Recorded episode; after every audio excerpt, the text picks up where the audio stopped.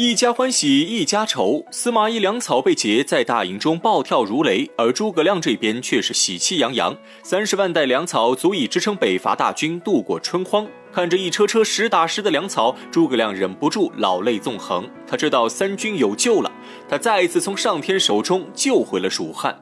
曹睿得知粮草被劫后，雷霆震怒，眼下正值春荒，中原百姓都是勒紧裤腰带过日子。他绞尽脑汁为前线大军筹募粮草，结果一日之间就被诸葛亮劫去三十万袋，相当于现在的几千万斤粮食。曹睿立刻传下诏令，免去司马懿大将军之职，暂时保留大都督印信，限他在一个月之内将功赎罪。如果再败，就要严惩司马懿。司马懿听完圣旨，双手抖若筛糠。司马昭急忙上前扶起司马懿，传令官走后，司马懿思虑一番，他觉得要想打败诸葛亮，还是得从粮草入手。于是他亲自带兵侦查，终于发现诸葛亮将劫回来的三十万袋粮草全部放在一个名叫上方谷的地方。此地易守难攻，进出只有一条小路，而且谷口窄，里面宽，形状宛如一只葫芦，因此又被称作葫芦谷。确实是一个藏粮的好地方。诸葛亮还特意派魏延和王平率领五万蜀军精锐把守谷口，将消息打探清楚后，司马懿回营召集众将议事。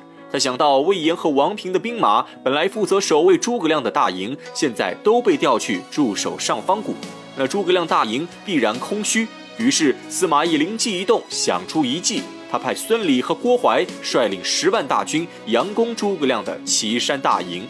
司马懿特地嘱咐二人，要让士兵们表现出舍生忘死的气势。虽然是佯攻，但是要做的以假乱真，让诸葛亮相信他们是真的来攻营。这样，诸葛亮必会调魏延和王平率军救援。如此一来，司马懿的计划就得逞了。他会亲自率领大军奇袭上方谷，是要抢回三十万袋粮草，一雪前耻。众将领命离去。诸葛亮正在帐中传授姜维兵法韬略，参军杨仪慌张来报，营外出现大股魏军精锐，除了有上将郭淮和孙礼外，在中军处还有司马懿的帅旗。姜维一听，万分激动，以为司马懿终于要和他们决一死战了。诸葛亮却一眼看破司马懿的计谋，他告诉姜维二人，司马懿阴险狡诈，如果他本人来此，就不会带来帅旗；如果帅旗来了，那恰恰就说明司马懿本人没来，这正是兵法中的虚实奇正。而且诸葛亮顺势推断，司马懿不来攻营，必会率领兵马奇袭上方谷。不得不说，诸葛亮料事如神，真乃天人也。司马懿琢磨了诸葛亮一辈子，都没有看透诸葛亮，而诸葛亮才和司马懿交手几年，就已经将司马懿研究透彻。这一番分析丝毫不差，姜维和杨仪一听恍然大悟，想要派人赶去上方谷通知魏延和王平，但时间上已然来不及。正在焦急之时，诸葛亮却宽慰他们不必担心。他将粮草运往上方谷时，已经预料到今日情况，提前将应对之策留给王平。如果真到万不得已时，宁可玉石俱焚，也绝不让司马懿得到粮草。姜维这才知道诸葛亮早已料敌于先，提前做好布置，当即放下心来出寨迎敌。奈何魏军精锐齐出，攻势极其猛烈，双方战斗很快进入白热化。蜀军兵少，东寨两次被攻破，但都被蜀军拼死抢回。姜维见状，以为司马懿真的在后方亲自督战，魏军才会如此卖命。但诸葛亮丝毫不慌，他坚持自己的看法，断定司马懿必在上方谷，让姜维再抵挡魏军片刻，魏军很快就会回援。姜维心中半信半疑，不消片刻，杨仪进帐禀告诸葛亮，南寨防线也被攻破。魏军攻势凶猛，整座大营岌岌可危。杨仪劝说诸葛亮退出陈仓，却被诸葛亮当场拒绝。他知道自己一走，蜀军军心不稳，必定大败。于是让杨仪传下军令，所有士兵必须死战，一定要保住大营。而此时司马懿正在魏军大营监视着战场情况。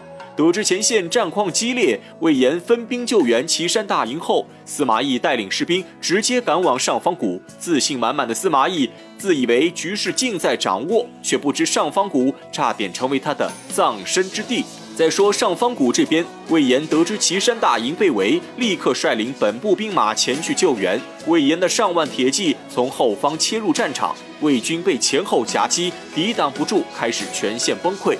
诸葛亮眼看大局已定，让姜维传令，派廖化火速出兵赶往上方谷支援王平，又派魏延率领本部人马直取司马懿的陇西大营。安排完一切后，诸葛亮让杨仪带领几百卫士护送他去上方谷旁边的山上，他要亲自为司马懿送行。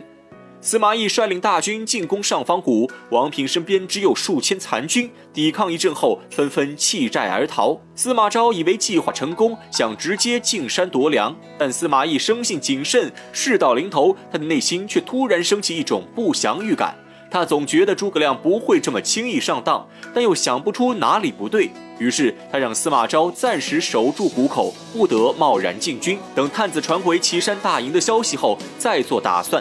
此时，诸葛亮已经赶到旁边山上，看到魏军占领谷口，居然坚守不动。诸葛亮也是大为佩服，在粮草诱惑面前，司马懿仍能小心翼翼，步步为营，不愧是一头老狐狸。但就算司马懿再是狡诈，今日诸葛亮早已布下天罗地网，不惜以三十万袋粮草作饵，誓要擒杀司马懿。如今一切计划都已布置妥当，只看天意如何。魏军少奇很快报来岐山大营战况。司马懿一听蜀军主力正与郭淮激战，心中最后一丝担心也烟消云散。他以为诸葛亮没有看破自己计划，于是不再迟疑，率领兵马冲入谷中。此时的蜀军营寨早已空无一人，只剩下满营粮草。